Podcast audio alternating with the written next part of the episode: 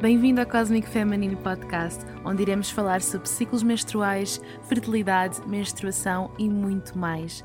Neste podcast, irei dar-te as ferramentas para viveres uma vida mais conectada, mais empoderada e mais cíclica. Junta-te a mim nesta jornada cósmica. Olá, deusas! Bem-vindas a mais um episódio do Cosmic Feminine Podcast. Depois de um acidente que ele levou a uma amputação, iniciou uma jornada de autoconhecimento e conexão com o seu corpo. Hoje trabalha com a ginecologia natural e ginecologia emocional para ajudar mulheres que procuram encontrar a causa das suas doenças. Neste episódio trago-vos a Karimi, a autora do projeto Ginecologia Emocional. Falamos sobre tratamentos naturais para resolver problemas ginecológicos, na importância de compreendermos o impacto que as nossas emoções, comportamentos e a ancestralidade têm no nosso corpo, nos nossos ciclos menstruais e relações e falámos também sobre o equilíbrio da energia masculina e feminina, a importância dos relacionamentos e muito mais. Isto é um episódio muito, muito rico em que conhecemos uma abordagem bastante diferente à ginecologia. Espero mesmo, mesmo que gostem deste episódio tanto como eu. E sem mais demoras, vamos ao episódio. Olá, Karimi, muito obrigada por estares presente no podcast. Estou mesmo muito contente por estares aqui, por teres aceito este convite. Gostava de começar por te perguntar quem é Karimi, como é que surgiu eh, esta questão da ginecologia emocional na tua vida?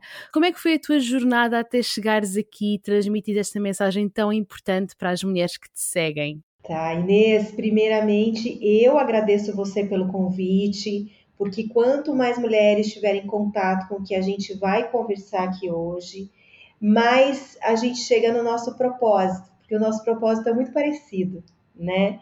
Que é conduzir as mulheres a essa reconexão com o corpo, com os ciclos, entendendo realmente que isso faz parte dessa energia que tanto é, temos buscado, que é do sagrado feminino, não é? Então sou eu que agradeço. Bom, a minha, a minha trajetória ela é muito atípica, ela é muito inusitada, e se há mais ou menos uns 10 ou 12 anos atrás alguém me dissesse que eu faria o trabalho que eu faço hoje, que eu trabalharia com mulheres é, através da ginecologia emocional, eu nunca acreditaria. Nunca. Porque eu era um perfil de mulher completamente desconectada e nem queria entender tudo que eu explico e ensino hoje. Eu era uma mulher que eu brigava demais com meu ciclo menstrual. Eu tomei pílula anticoncepcional bloqueando o meu ciclo por 16 anos. E durante a minha vida toda, né, até um certo tempo atrás, eu dizia que eu queria ter nascido homem. Uau! que mudança! É, então assim, eu nunca imaginaria isso que eu faço hoje. Mas assim, para eu chegar no que no trabalho de hoje, a vida me deu um empurrão é, muito grande. Foi através de uma tragédia que eu fui olhar para minha vida e para o meu corpo de mulher. Em 2011, um pouco antes da virada para 2012, eu já estava em muitas mudanças na minha vida, eu já tinha há alguns anos uma busca espiritual, de autoconhecimento, já fazia meditação, eu estava tentando encontrar felicidade dentro de mim. E foi aí que eu sofri um acidente muito grave.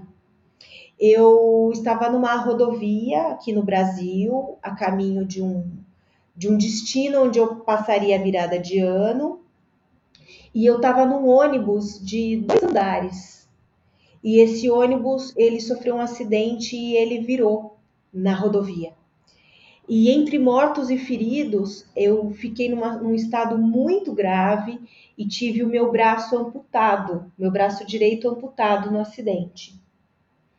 Então, eu me vi é, com recém 31 anos completos e com um grande desafio na minha vida. Aceitar o que tinha acontecido e encontrar uma nova forma de fazer as coisas sem o meu principal braço, que era o braço direito.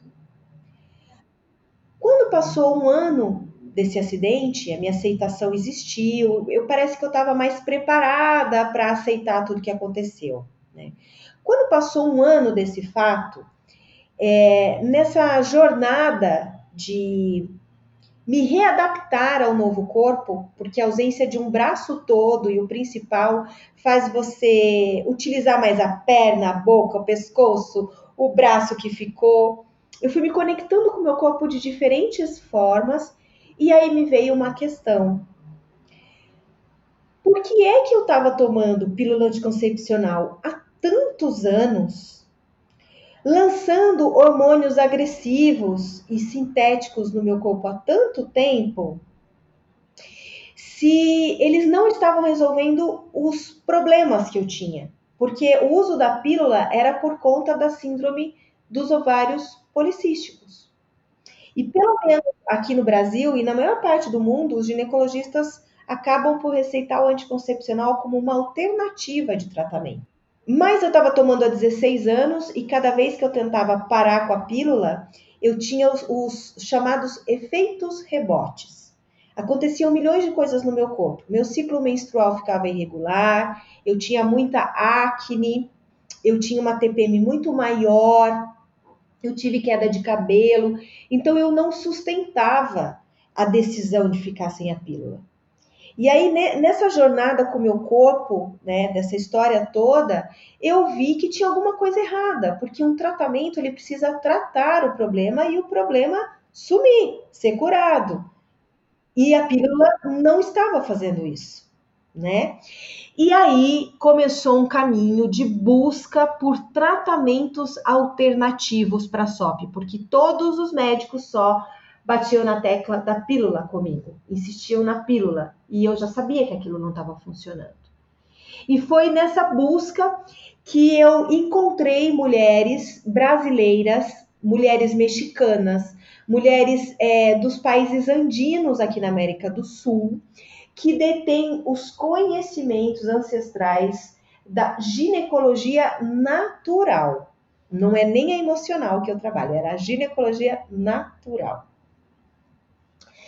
E eu fiquei mais ou menos um ano só participando de encontros, de retiros, é, tendo acesso a esses conhecimentos que a gente não encontra em livros, não existe uma bibliografia, um material de pesquisa, porque a ginecologia natural ela é muito antiga.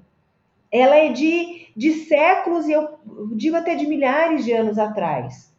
E a ginecologia natural, ela tem como base as emoções que estão impactando o nosso sistema ginecológico.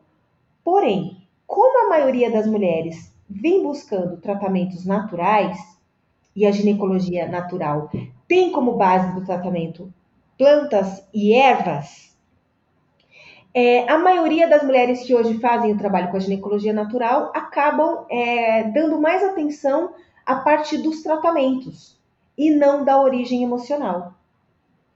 E como, como eu já trabalhava com desenvolvimento humano, com a questão espiritual e de autoconhecimento, mas não era só para mulheres, eu vi aí uma coisa muito importante de ser trabalhada e revelada às mulheres.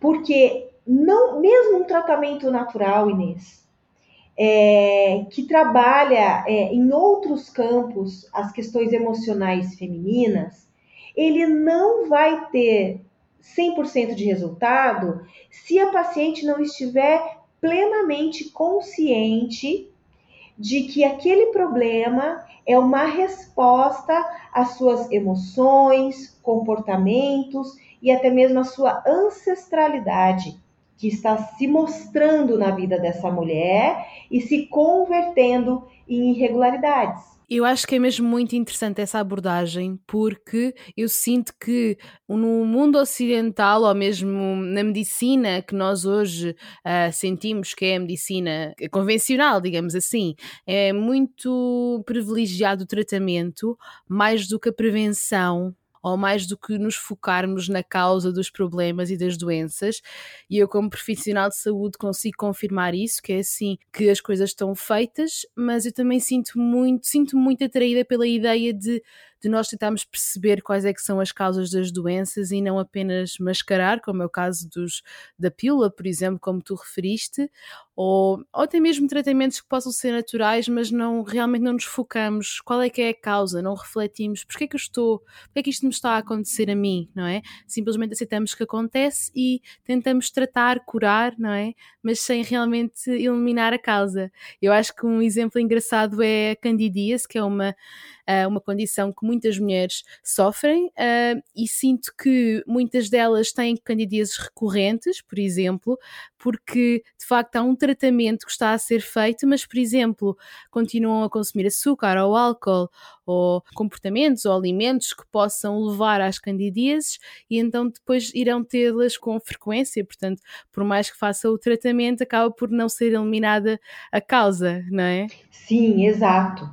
Isso mesmo. Inclusive as mulheres que têm a candidíase recorrente ou crônica, quando elas chegam até a ginecologia emocional, começam a absorver os conteúdos, ou mesmo quem vem para o workshop, que ele é mais completo, onde eu dou acompanhamento e ofereço as ferramentas para que isso dê autonomia para elas reconhecerem essas origens emocionais, elas começam a se observar e uma coisa fica muito clara.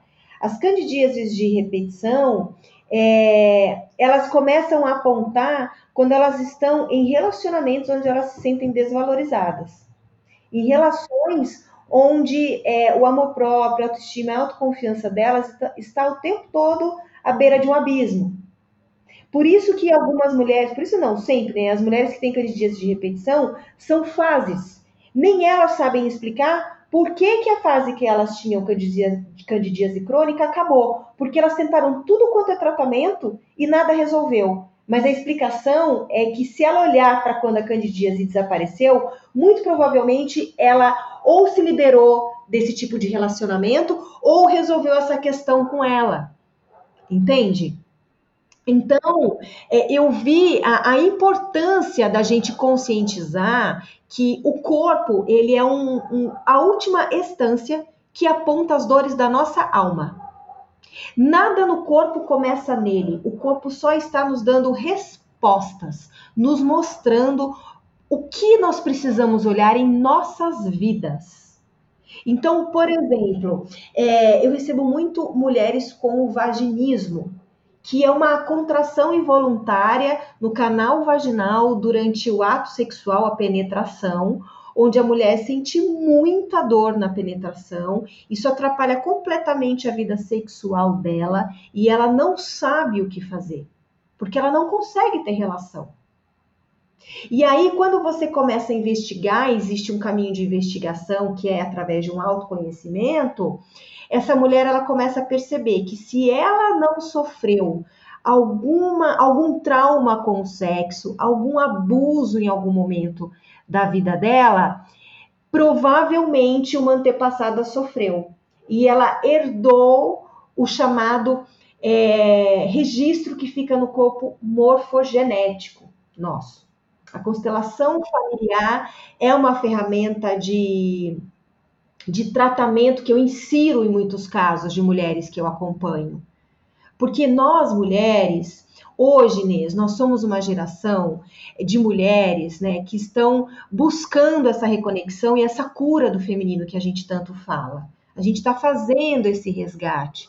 Né? Então, nós somos a geração que está curando não só as nossas antepassadas, mas estamos evitando que as nossas descendentes herdem também padrões nocivos que geram desconfortos na vida e desequilíbrios ginecológicos.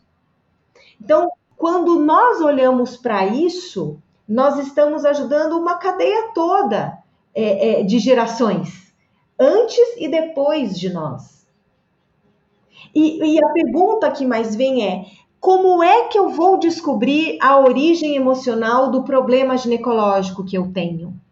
Né? E mais, quantas mulheres vêm pedir para que eu responda por que, que elas estão com isso no corpo? Né?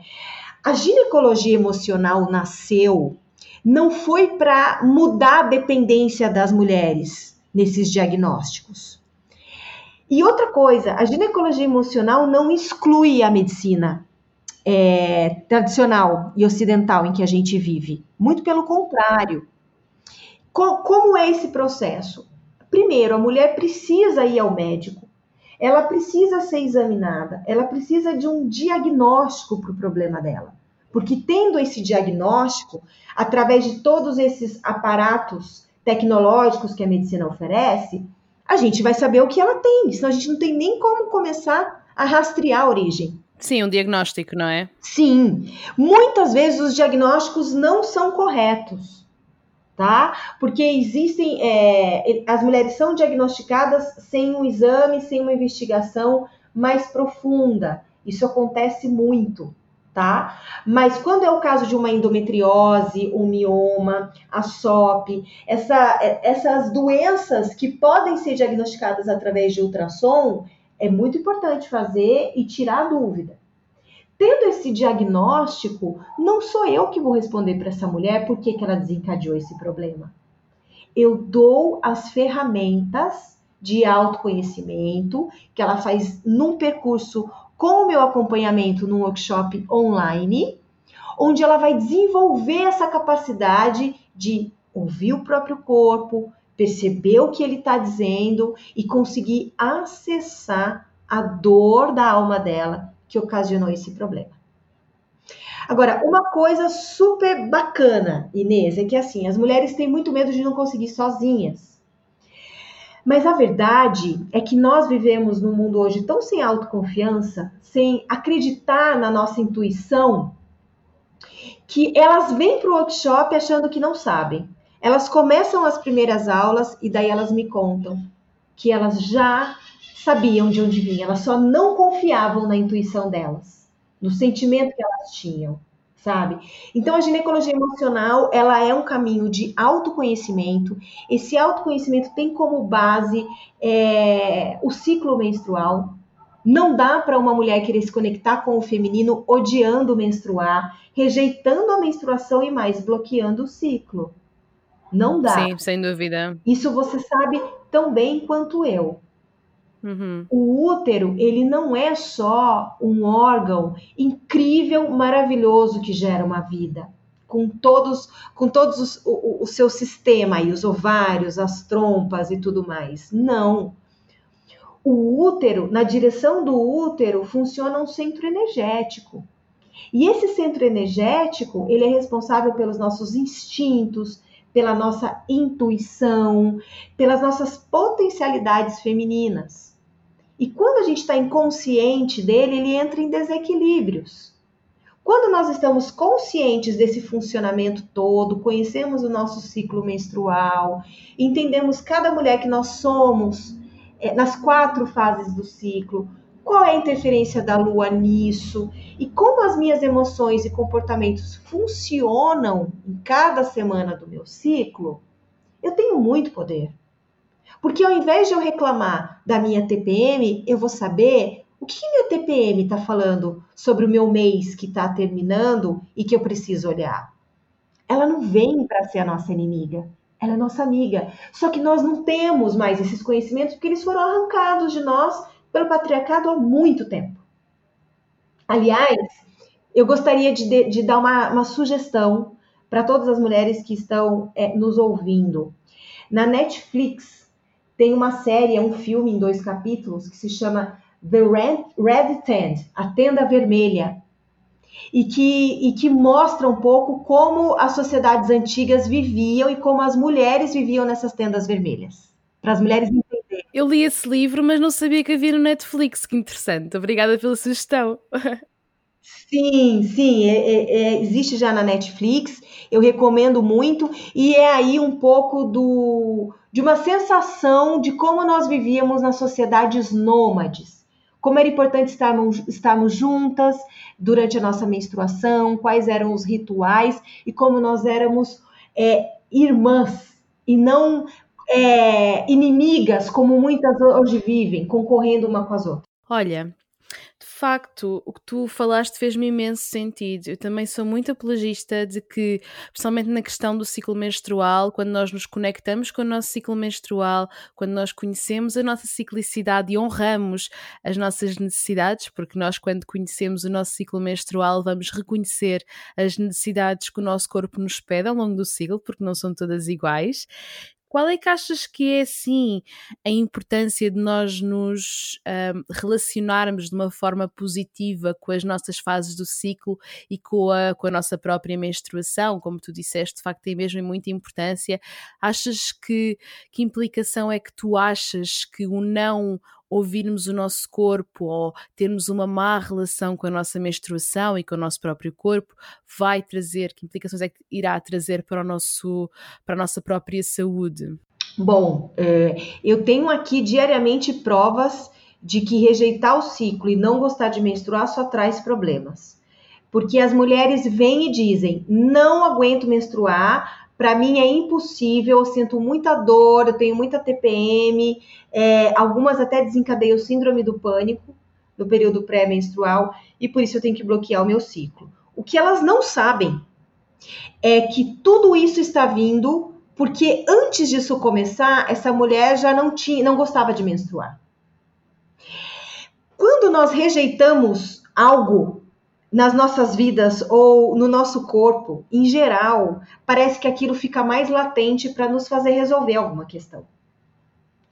Porque as mulheres, né, e até uma parte dos médicos, é, vem com, com essa visão de que menstruar é desnecessário, de que não tem problema tirar o útero. Só que não. Da mesma maneira que nós precisamos que o nosso sistema respiratório, circulatório, vascular, renal, digestivo, que todos os sistemas funcionem perfeitamente bem, o ciclo menstrual precisa existir. E o que acontece com uma mulher começa a bloquear o ciclo? Os problemas só aumentam. Porque existe aí uma negação com o principal polo da energia feminina, do nosso feminino. O que nos faz mulheres não é só a diferença biológica e física que nós temos com os homens, mas é saber acessar as potências que o ciclo menstrual nos dá. Quando uma mulher se abre a entender isso que a gente explica, que você também faz esse trabalho, a gente vê como se fosse uma lagarta virando borboleta, não é? Todas as mulheres que dão relatos sobre quem elas eram com a pílula e quem elas se tornaram sem a pílula são maravilhosos e são inspiradores. Por quê? Porque essas mulheres, assim como eu, né? Então, assim, eu sou um bom exemplo. Eu odiava menstruar. Odiava. E quando eu entendi tudo isso, eu vi que eu tenho um mapa, eu tinha um mapa comportamental na minha mão que me dizia tudo a meu respeito e como usufruir melhor das minhas potencialidades em cada semana do ciclo, só que eu não sabia. Por quê? Porque não adianta uma mulher não conhecer o ciclo, né? E de repente ela marca para ter uma reunião sobre um projeto novo de trabalho na lua minguante dela, que é o período pré-menstrual. Essa mulher ela não vai ter o mesmo rendimento e, e ideias e inspirações para fazer esse projeto funcionar na lua minguante, como ela teria, por exemplo, na lua crescente, que fosse a nova, ou melhor ainda, na lua cheia. Então eu já sei, eu ensino as mulheres a fazerem um diário do ciclo, entenderem essas potencialidades, para que elas é, tenham uma agenda de atividades de acordo com as potencialidades que elas vão ter em cada semana do ciclo. Porque senão a gente fica brigando contra a maré, contra uma natureza cíclica que nós temos e tudo fica mais difícil. E é por isso que as mulheres sofrem com o ciclo menstrual, porque elas não sabem disso. E as que sofrem muito, muito mesmo, às vezes não querem nem ouvir falar que menstruar pode ser bom e existe uma solução. Porque ela acha que ela se livrou de um mal. Só que isso vai criando outros desequilíbrios, porque uma mulher que está brigando com o ciclo menstrual, ela inconscientemente está brigando com o feminino, e aí, uma hora ou outra, ela vai achar um mioma, ou vai acontecer uma endometriose, ou vai aparecer um corrimento que ninguém explica. Alguma, algum mecanismo o corpo dela vai trazer para ela olhar. E aí existe, né, aqueles dois grupos, né, Inês? Porque você também trabalha com isso, você sabe, o grupo das mulheres que olham tudo isso, vem outros problemas depois de bloquear o ciclo, e aí elas continuam odiando ser mulher porque estão acontecendo outros problemas e não conseguem ainda se abrir ao entendimento e à cura. Uhum.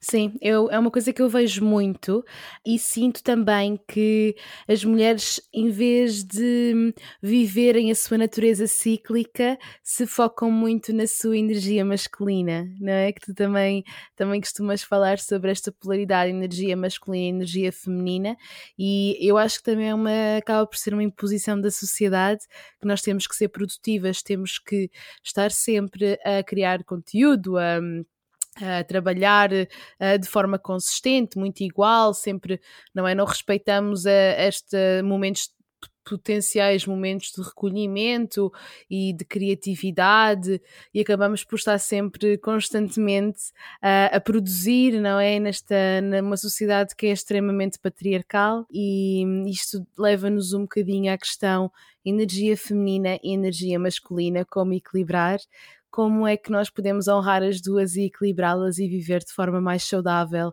para nos ajudar um, a perceber e a honrar de facto a nossa ciclicidade? É, na verdade, o primeiro, a primeira coisa que a gente precisa para conseguir equilibrar essas energias é entender que a gente tem essas energias e que tudo tem essas energias. Quando a gente fala sagrado feminino, é importante a gente lembrar que não é uma coisa que cabe só à mulher.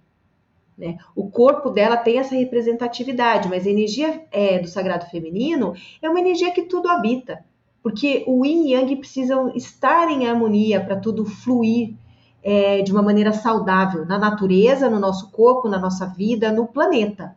Né? Então não adianta, o que, que adiantaria tudo isso, todo esse sistema que a gente tem, se não houvesse o homem? É sempre importante a gente lembrar isso, né? Então, primeiro ter consciência do que é essa energia. E não achar que a mulher é melhor que o homem, que a energia feminina é melhor que a masculina. As duas é, são energias é, que precisam caminhar juntas, em equilíbrio. Como fazer isso? Se você tem consciência dessa energia, nós que realmente estamos hoje vivendo uma era onde a gente acabou se tornando muito conectada com a energia masculina, né? Porque a gente fez um, um, processo de retomada do nosso lugar na sociedade, no mundo, onde a gente foi para um extremo, né, Inês? Nós começamos a adotar é, comportamentos masculinos que são, que podem ser direitos nossos, mas que podem criar desequilíbrios no nosso corpo. Então, eu acho que o melhor caminho para isso, primeiro, é a mulher. É, eu acho que para começar do zero, ela começar a frequentar ciclos de mulheres estar entre mulheres, grupos de mulheres, grupos de estudos sobre o feminino, é, ciclos com, com, com uma escuta colaborativa para mulheres. Porque por mais masculinizada que essa mulher seja, ou desconectada do feminino, ou sem saber por onde começar, estando entre mulheres, não só ela vai começar a se reconhecer na fala de outras, como ela vai entrar nessa energia da sororidade, do feminino, da irmandade. Eu acho que esse é o começo do zero para a mulher. Ela está mais entre mulheres, como as sociedades antigas faziam, que a tenda vermelha inclusive mostra, tá?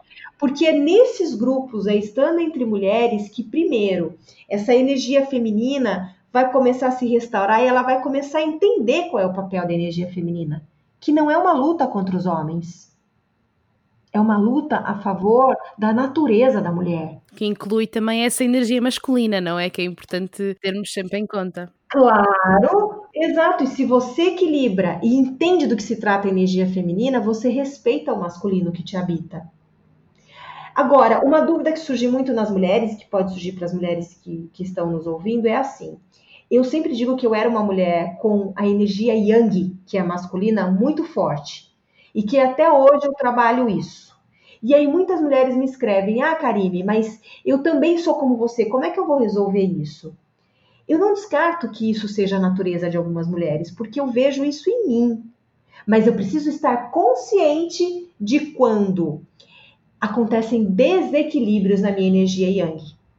Então, direto eu me pego querendo competir com alguém. Só que como eu tô consciente, eu falo, opa, Karime, não é esse o caminho, lembra? É o caminho da colaboratividade, a energia feminina. Direto eu me pego querendo assumir responsabilidades que a força, a estrutura física masculina faz isso de uma maneira muito mais prática e fácil, sem eu precisar me esforçar tanto. E na verdade eu não preciso provar para ninguém que eu sou capaz, por exemplo, de trocar o pneu de um carro. É importante eu saber trocar. Mas se eu posso pedir ajuda para alguém que vai fazer isso com mais prática, com mais naturalidade, até por uma questão de força física, eu vou pedir. São pequenos detalhes que, convivendo entre mulheres, entendendo um pouco mais a fundo o que é energia feminina e masculina, que as duas nos habitam e precisam viver em harmonia, a gente vai começar a perceber quando é que a gente está agindo no dia a dia com essas energias em desequilíbrio. Eu acho que é uma mensagem que é preciso ser passada e é preciso que as pessoas reconheçam que nós temos esses dois polos e que os homens também têm energia feminina e que nós temos que saber quando é que há uma uh, predominante à outra. Por exemplo, no nosso ciclo menstrual, que nós temos uma predominância mais da energia yang, da energia masculina, na altura da ovulação, pré-ovulação, e na altura da menstruação, pré-menstruação, temos uma predominância da energia yin mais feminina. É muito importante honrá-la.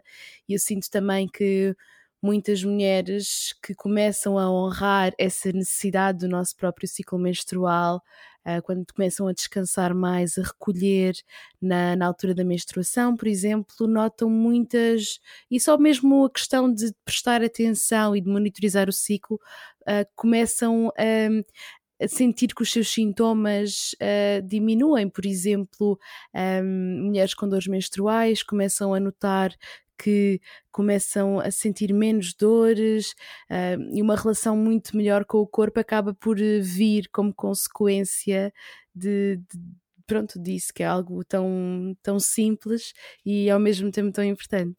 Já tiveste assim experiências com, a, com clientes?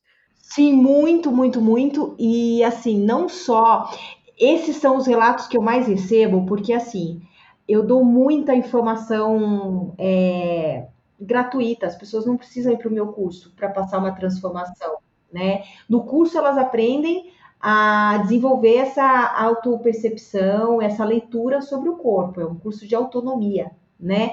Mas no conteúdo gratuito, eu dou muita informação. E aí eu recebo muito, muitos agradecimentos pelas redes sociais de mulheres dizendo exatamente isso, que aprenderam a conhecer o ciclo, é, fizeram as pazes com a menstruação e perceberam que os desconfortos desapareceram. Porque é, é uma causa e efeito. Né? Se, muitas mulheres, inclusive, Inês, eu acho que você também já deve ter visto isso. É, às vezes, a, a mulher chega até mim e diz que desde a primeira menstruação ela tem problemas. Desde a primeira menstruação. E aí a investigação é como foi para essa mulher quando a, a menstruação chegou? A menarca, como a gente diz, apareceu. E a maioria que tem esses problemas responde que não gostou, que sentiu vergonha. Algumas esconderam dos pais que estavam menstruando já. Né? É, é, é, esse tabu em torno da menstruação deixa uma menina ali, uma pré-adolescente, uma adolescente, com vergonha, com medo daquilo, e isso cria um pânico no sistema. Desculpa, estás a falar sobre isto. Portanto, é muito curioso estás a falar sobre isto porque eu tenho um episódio do podcast em que falo só sobre a menarca e que refiro que de facto muitas mulheres que tiveram uma má experiência na menarca acabaram por ter um problema ou problemas mais tarde na sua vida, pronto, de mulheres férteis, que menstruam, não é? E é muito interessante trazer uh, essa referência porque de facto é algo que eu também sinto que, que é muito verdade. Sim, é totalmente verdade. E quando essa mulher tem problemas que é raro, problemas com a menstruação e gostou de menstruar, ganhou uma flor do pai, foi, foi tudo perfeito, aí a gente entra de novo com a investigação através da constelação familiar.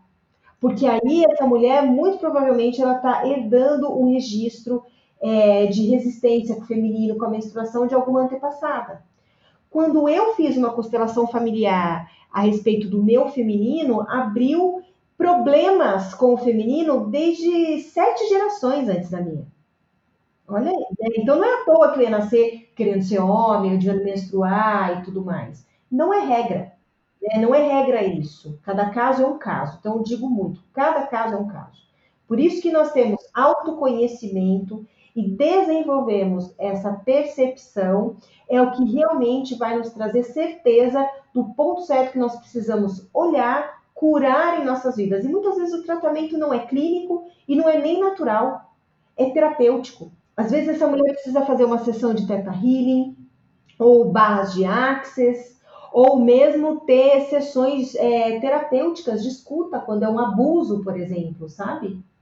Às vezes não é tão linear assim, não é? Às vezes são coisas tão subtis ou coisas que nós pensamos que não têm nada a ver ou coisas que nós desconhecemos, como é essa questão da ancestralidade.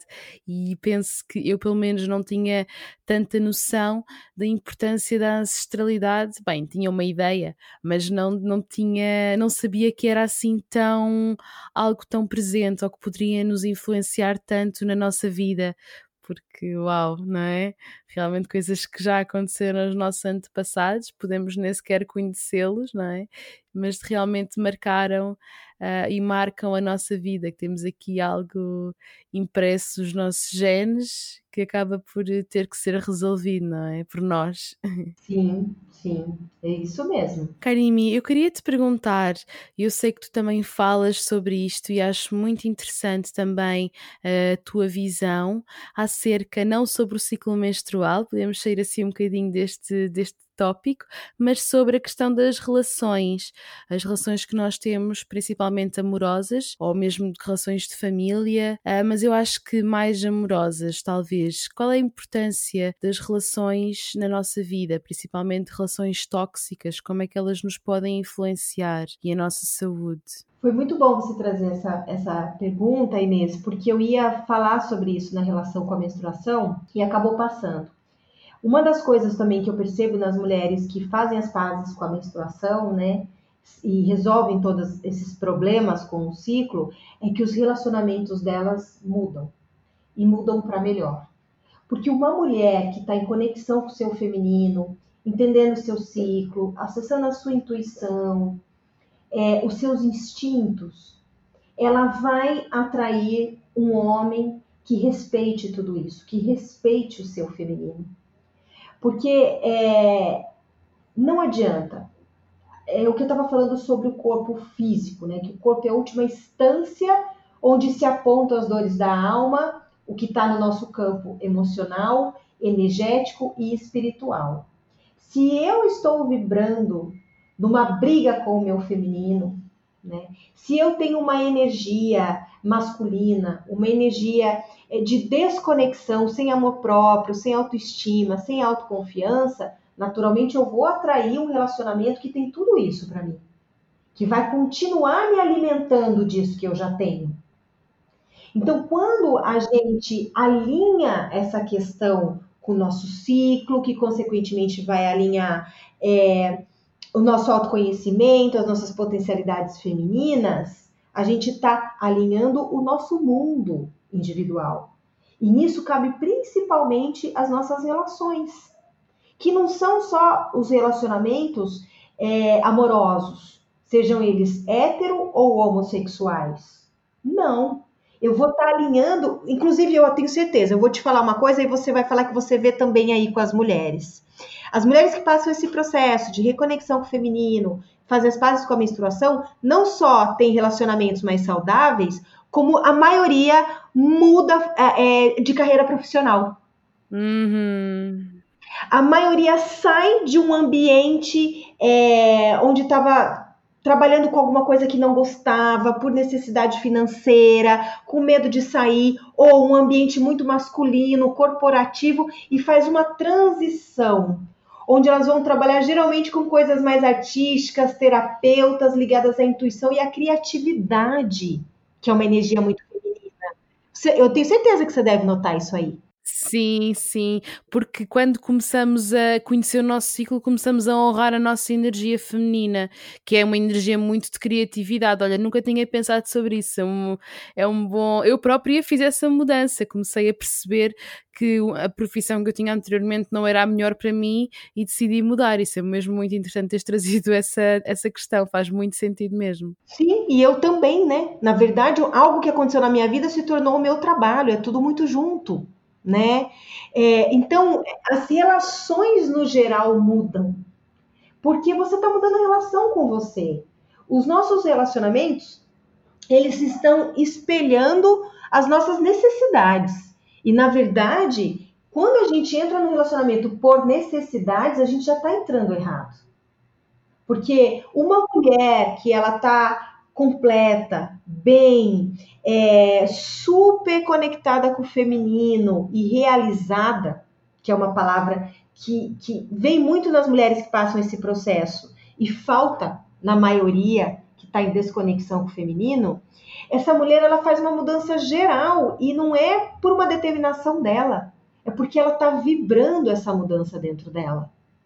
Então, isso é muito nítido quando a gente faz uma retrospectiva para os nossos relacionamentos anteriores.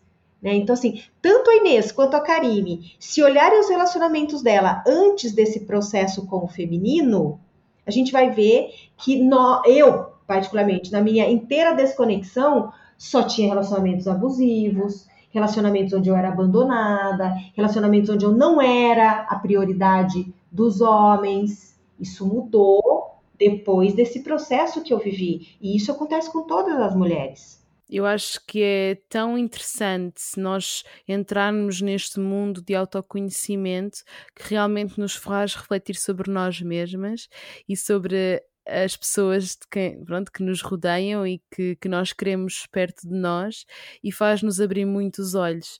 Ou seja, eu digo sempre que o conhecimento do nosso ciclo é, uma, é a melhor ferramenta de autoconhecimento, digamos assim, porque estamos de facto a olhar para nós, a olhar para dentro. E isso é tão importante quando sinto que existem muitas pessoas que buscam respostas fora delas e, e trazer a, eh, a, atenção para aquilo que se está a passar dentro de nós vai nos trazer as respostas que nós precisamos. E eu acho que é algo que nós devemos mesmo uh, terem atenção e tentar, tentar olhar mais para dentro. Olha, Karime, eu não te quero uh, tomar mais tempo, mas queria muito fazer-te uma pergunta uh, para finalizarmos a nossa conversa, que é sobre como é que tu honras o teu ciclo? Como é que, que, ferramentas é que tu tens para te honrares ao longo das várias fases do teu ciclo que queiras partilhar connosco? Sim, eu acho que a principal ferramenta, na verdade, é que eu conheço o meu ciclo. Então, assim, conhecer o ciclo é tudo. Né? E quando a gente fala conhecer o ciclo, é saber exatamente em que fase eu estou do meu ciclo quais são os meus comportamentos, como é, eu lido com as minhas emoções, para eu saber o que eu faço com isso e o que eu posso ou não fazer com isso durante essa semana. Né? Então, por exemplo, hoje eu tô há mais ou menos um ou dois dias antes da minha menstruação. Eu estou no período pré-menstrual. Né? E, e eu estou num processo de separação no meu casamento. E hoje é, eu recebi uma notícia judicial dessa separação que a minha vontade era pegar o meu celular, é, ligar para o meu ex-marido e falar tudo que eu não falei até hoje de tanta raiva que eu tô. E por que, que eu não vou fazer isso? Porque eu tenho consciência de que eu estou num período mais vulnerável à raiva, à explosão, a, a, a fazer, é, a criar desastres que depois, a hora que essa fase passar, eu vou me arrepender. E por conhecer o meu ciclo e saber que eu estou nesse dia e ter consciência, viver isso na minha vida, eu não peguei o celular e não fiz isso.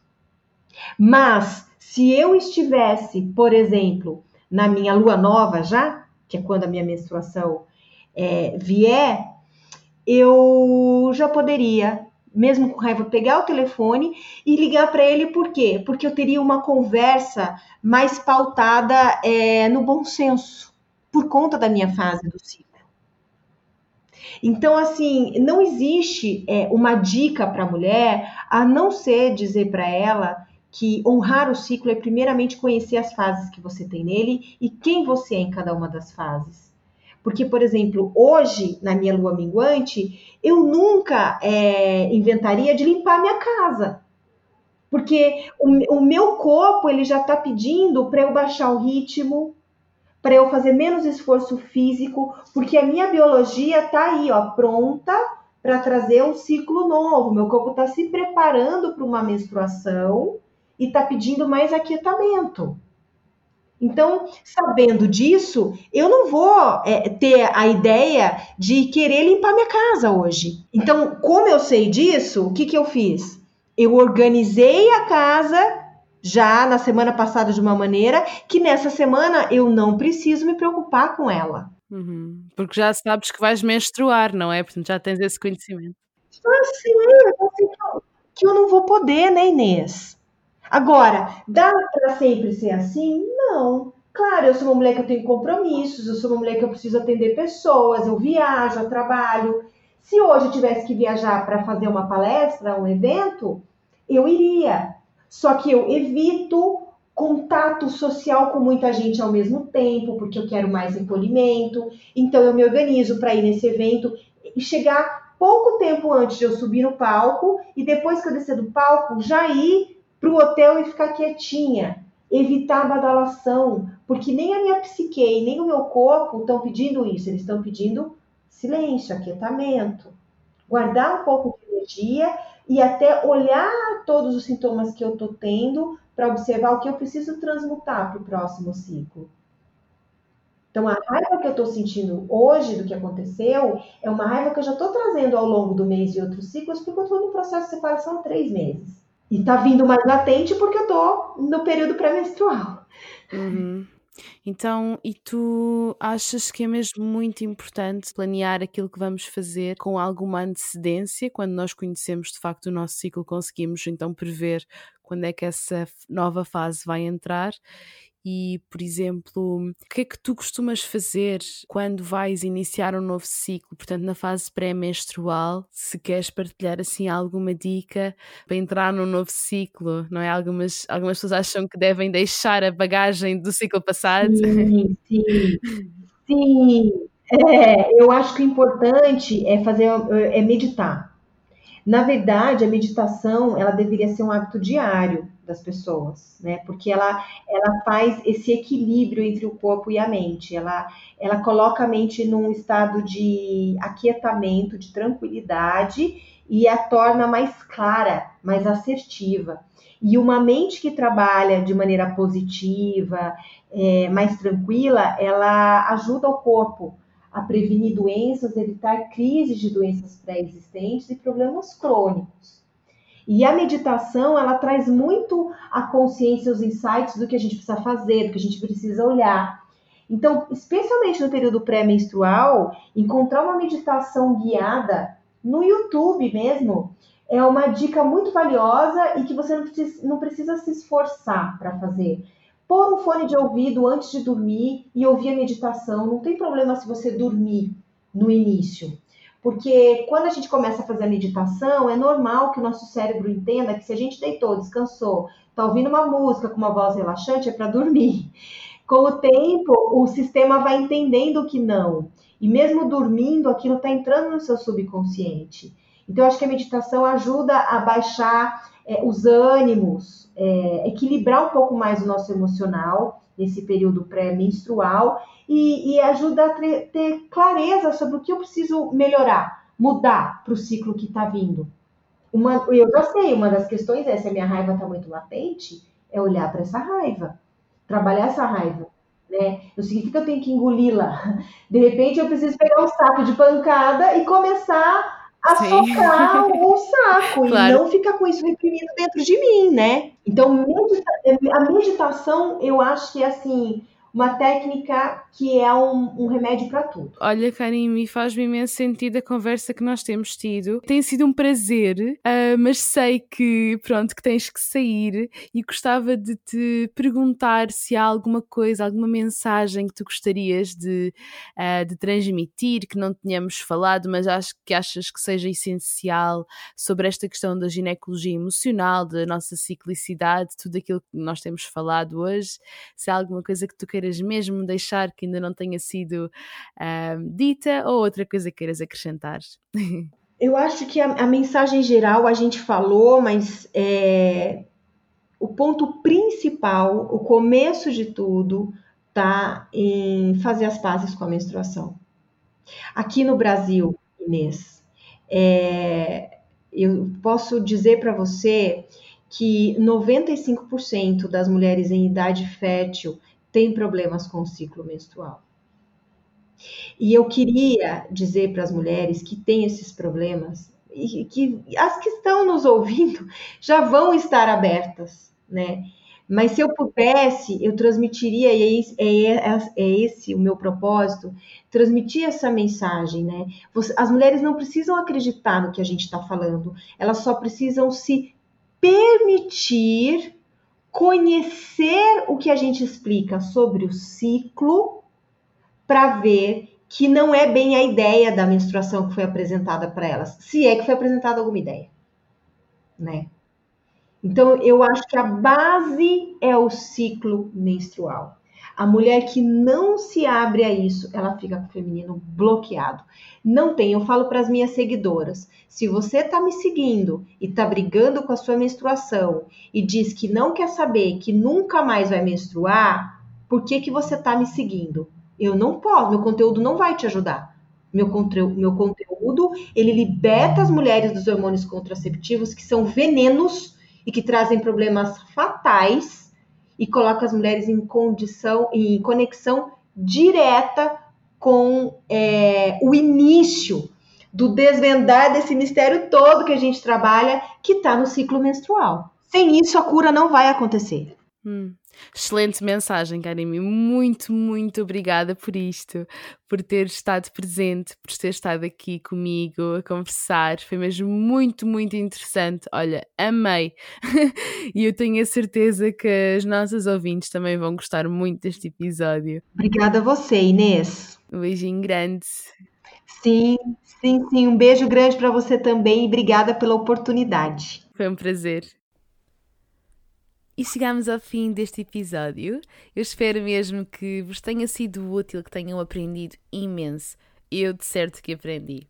Se gostaram deste episódio, convido-vos a enviarem uma mensagem com os vossos insights, a deixar uma review no Apple Podcasts ou iTunes e deixar uma classificação. Partilhem este episódio com as pessoas da vossa vida e sigam a Karen em mim nas redes sociais. Eu vou deixar os links para hum, o seu Instagram. E é isso. Até breve!